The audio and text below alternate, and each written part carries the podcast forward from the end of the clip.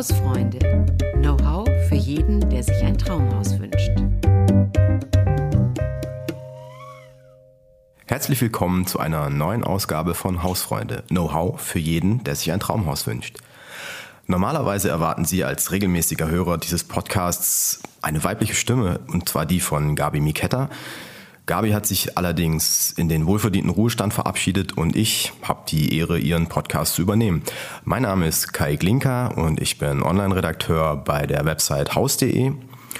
Und heute sitzt mir gegenüber Volker Siemens, seit Anfang dieses Jahres Chefredakteur und auch Nachfolger von Gabi Miketta bei Haus. Grüß dich, Volkert. Hallo, grüß dich, Kai. Wir haben uns heute nicht nur ein Thema vorgenommen, sondern wir werfen einen Blick auf den ganzen Themenkomplex Hauskauf bzw. Bestandskauf und Renovierung. Und zwar einem ganz konkreten und nicht ganz typischen Beispiel, nämlich deinem eigenen Volkert. Bevor wir aber jetzt Tacheles reden, äh, stell dich doch noch mal kurz vor. Ja, wie du schon gesagt hast, mein Name ist Volkert Siemens. Ich bin 52 Jahre alt und eben jetzt seit äh, Januar Nachfolger von Gabi Miketta als Chefredakteur von der Zeitschrift Das Haus. Und seit dem Jahr 2018 bin ich außerdem schon redaktionell für die Website haus.de verantwortlich.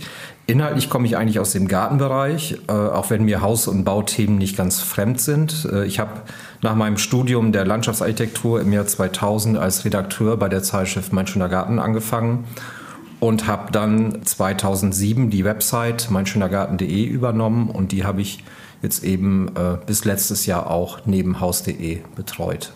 Know-how für alle, die sich ein Traumhaus wünschen, das ist ja der Untertitel oder das Motto unseres Podcasts. Volkert, du hast dir diesen Wunsch vor nicht allzu langer Zeit selbst erfüllt, oder?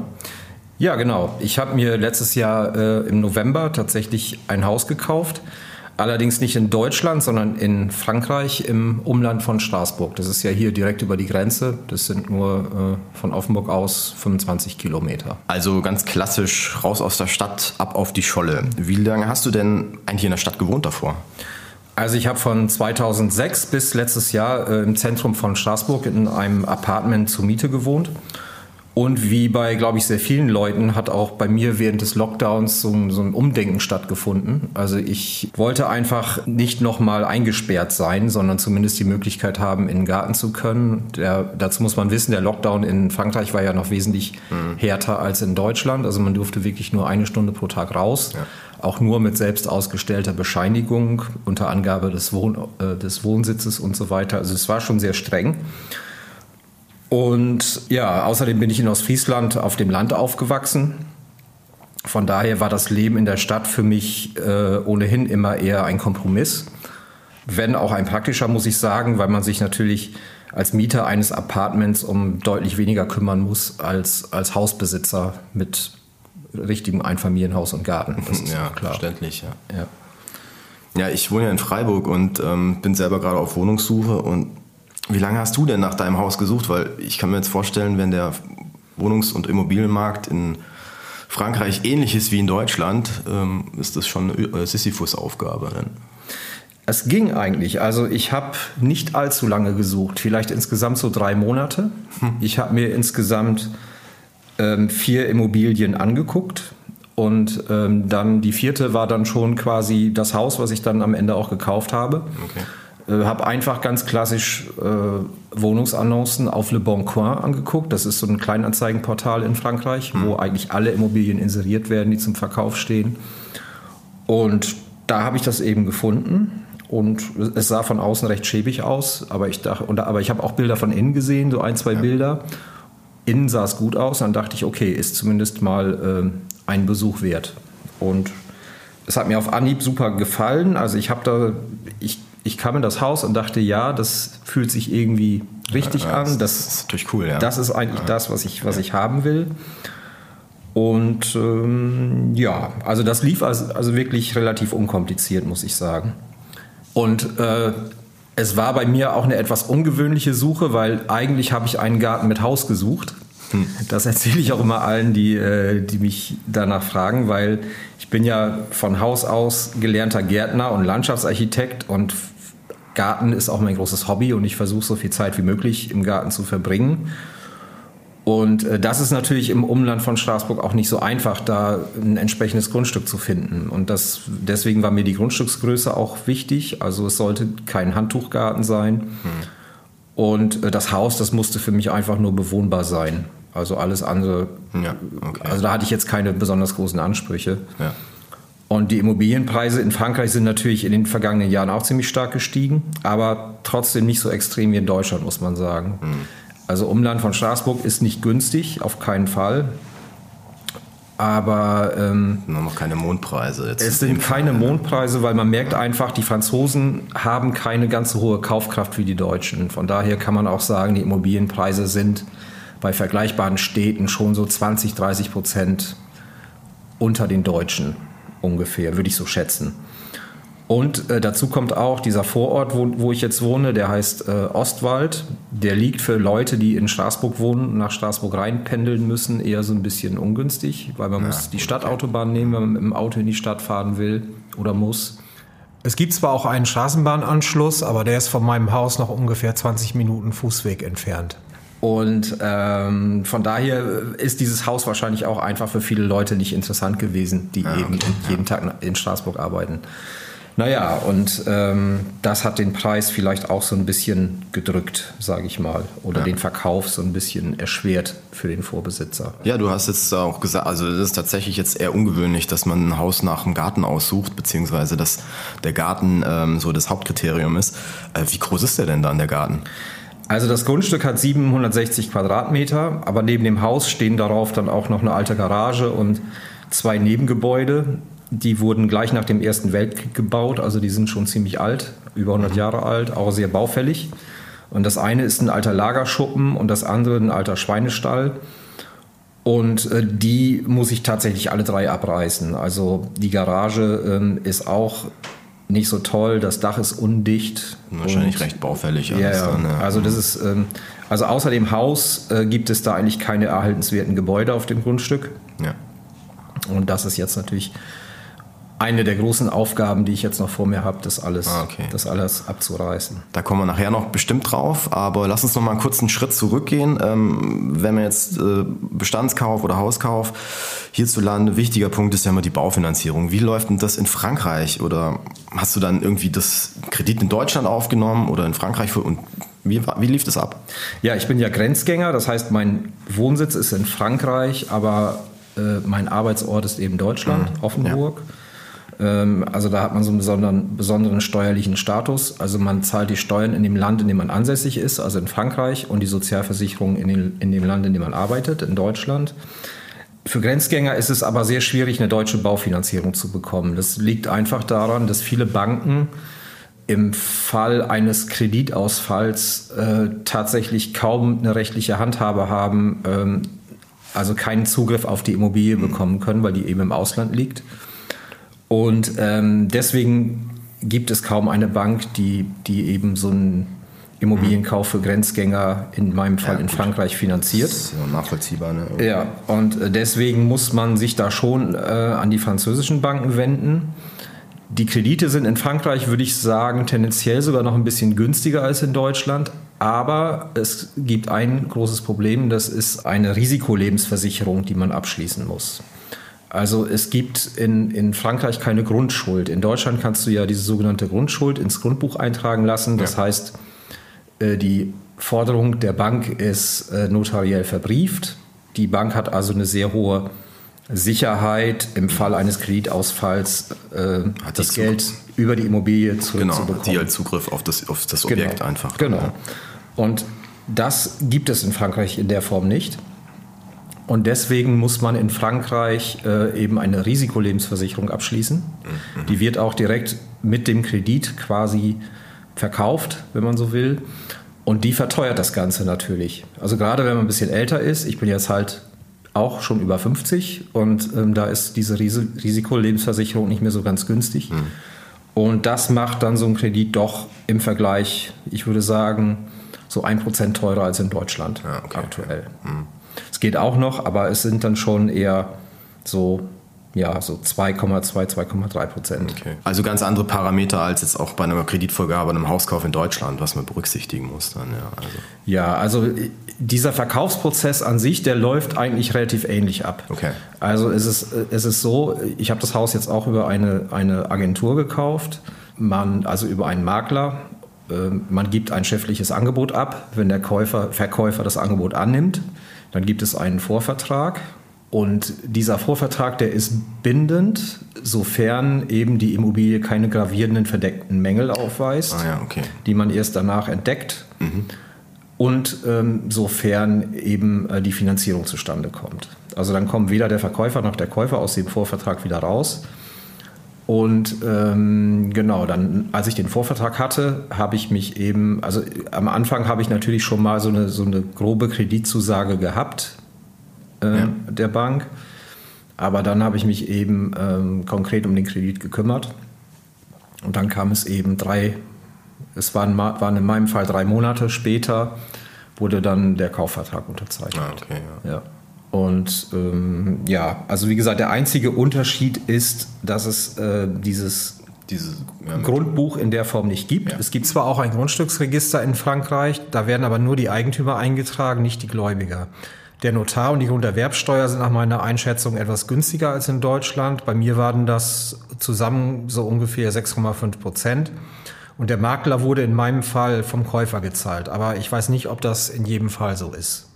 Ja, jetzt hast du deinen quasi den Hauskauf eingetütet und ähm, aber du hast ja erzählt, das ist ja schon tatsächlich ein bisschen älter, das Haus. Musstest du viel renovieren oder?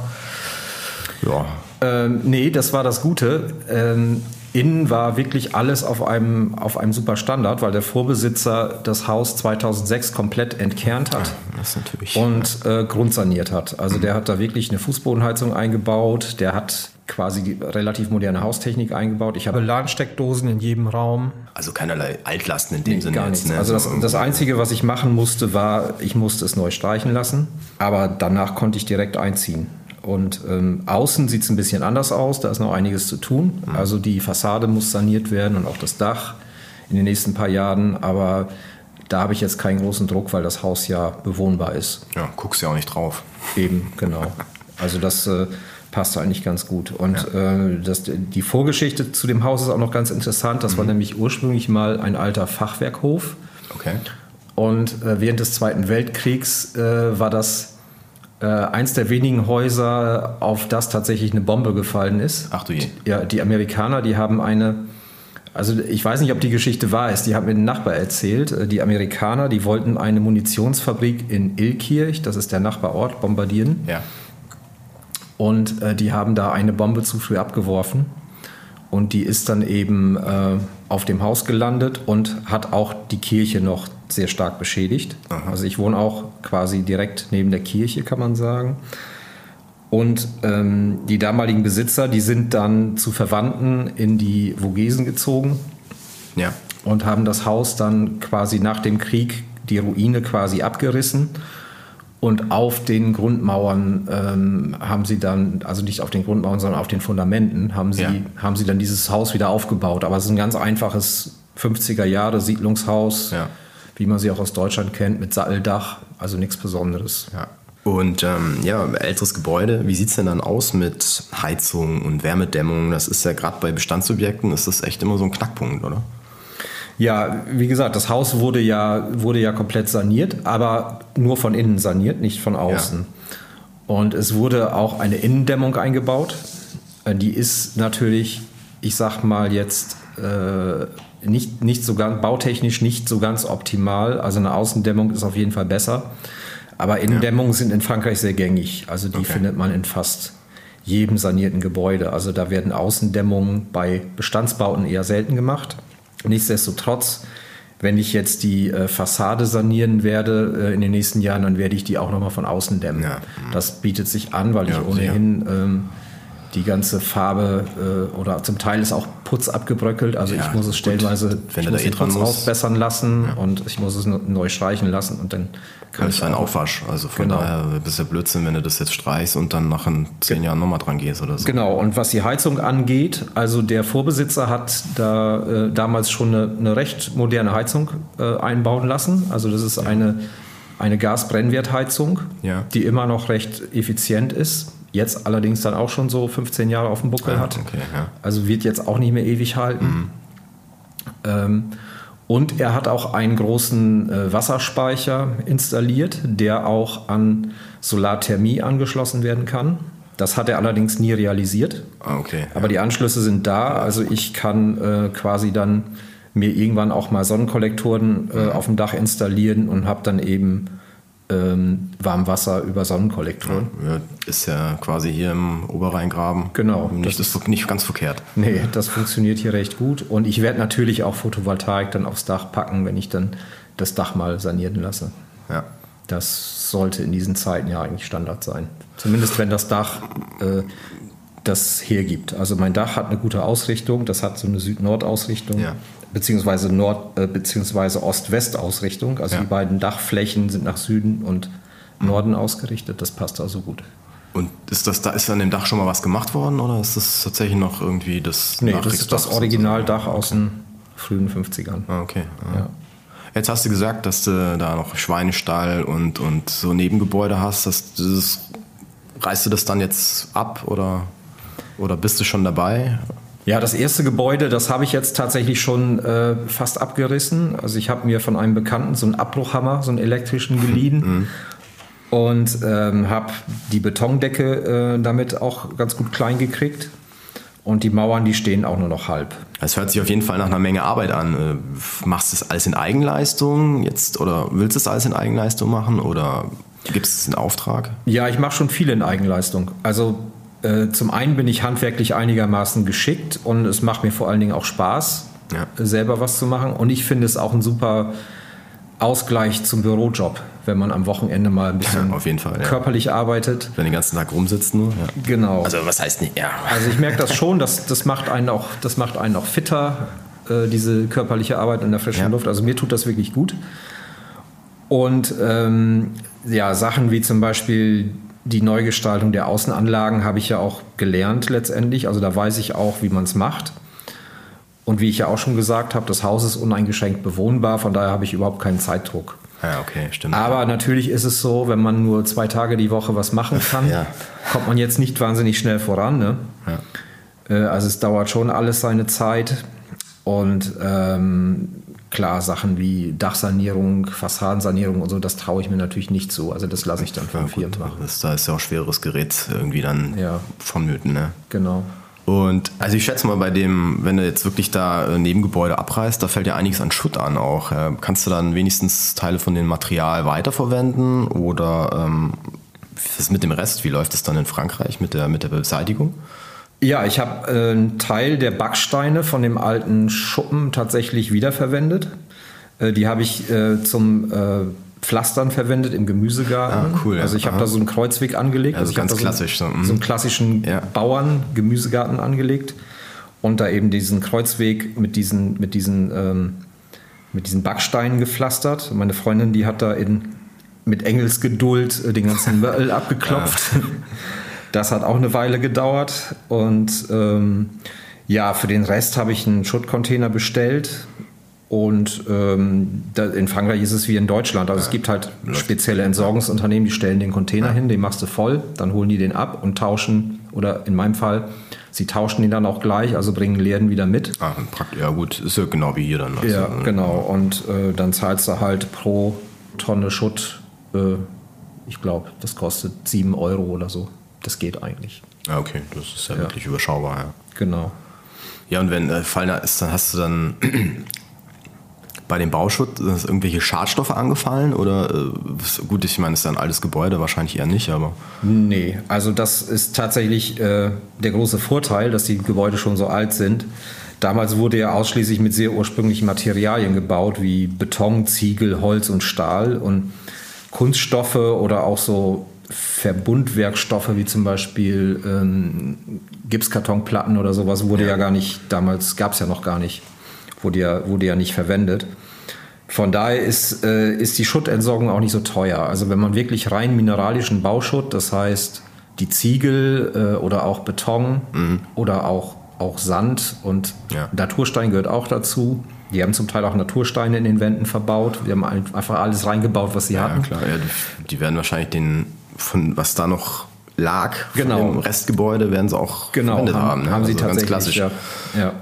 Und ähm, also das ist rein mineralischer Bauschutt und der ist relativ gut zu recyceln Mhm. und der ähm, ist daher auch nicht so teuer, was die Entsorgung angeht. Also das teuerste ist der Transport.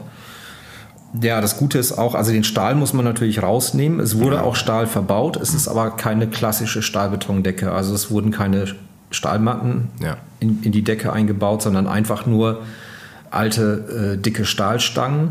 Die wurden zu so einem kreuzförmigen Muster quasi. Ah, einfach äh, drauf, ja, okay. Die haben halt quasi ihre Stahlmatte zusammengelegt, sozusagen. Ja, die haben, die haben tatsächlich ähm, über die Außenwände lange Metallstangen gelegt, so Ja. kreuzförmig übereinander. Da, äh, wie so ein Schachbrettmuster, kann man Ja. sich das vorstellen. Und die haben sie dann an den Kreuzungspunkten mit, äh, mit Draht Mhm. äh, verbunden. Und diese Felder sind relativ groß. Ich hatte da so ungefähr ein Quadratmeter reine Betondecke zwischen den Stäben. Und ähm, also die, die Stangen haben so einen Abstand von einem Meter gehabt ungefähr. Ne?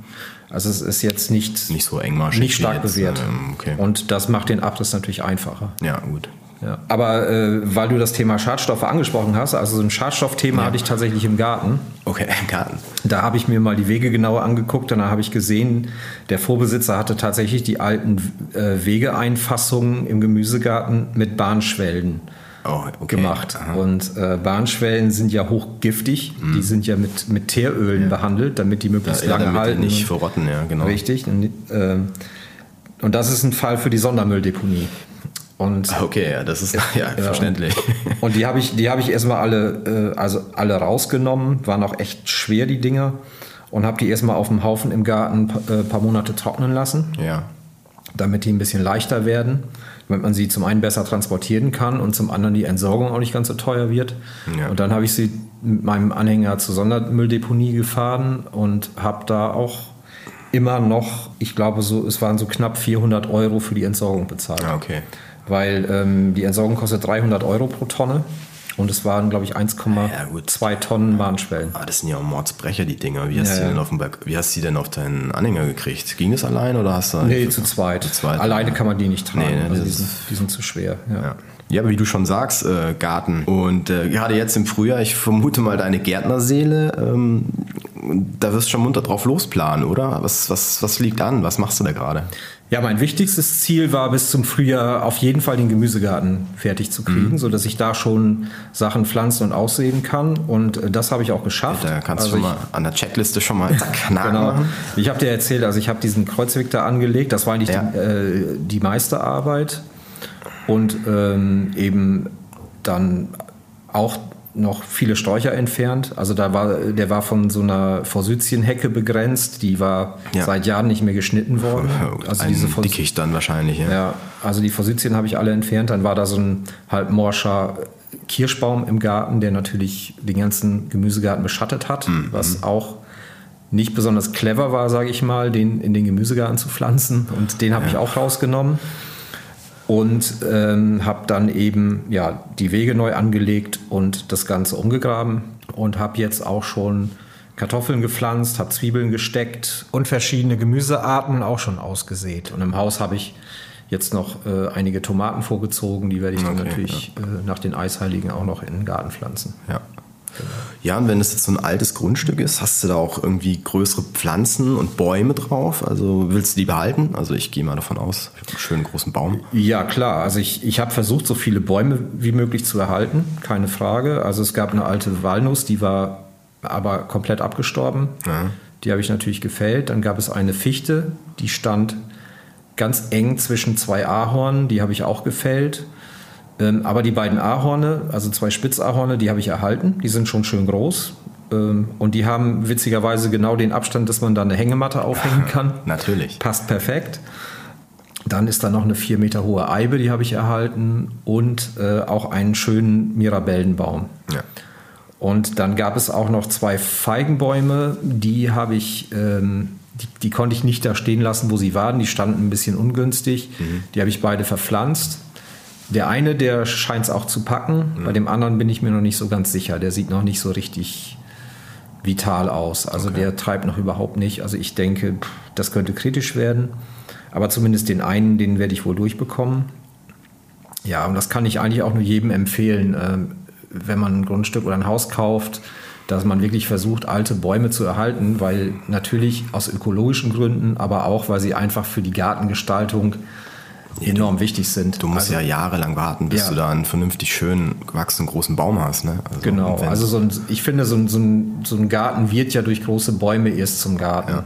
und ähm, zum richtigen Garten. Und wie du sagst, also wenn man stattdessen Bäume nachpflanzt, dann wartet man 10, 20 Jahre, bis die wieder eine Klar. einigermaßen äh, relevante Größe erreicht haben. Ja. Und ähm, von daher, also da habe ich wirklich versucht, so viel wie möglich zu erhalten. Bei den Sträuchern bin ich der rigorosa, also da äh, stand zum Beispiel auch viel Kirschlorbeer und ja, Forsythien hatte ich schon erwähnt, das habe ich also wirklich alles radikal entfernt. Also von den Sträuchern habe ich nur eine ältere Bauernhortensie und zwei Hibiskus noch ja. äh, behalten.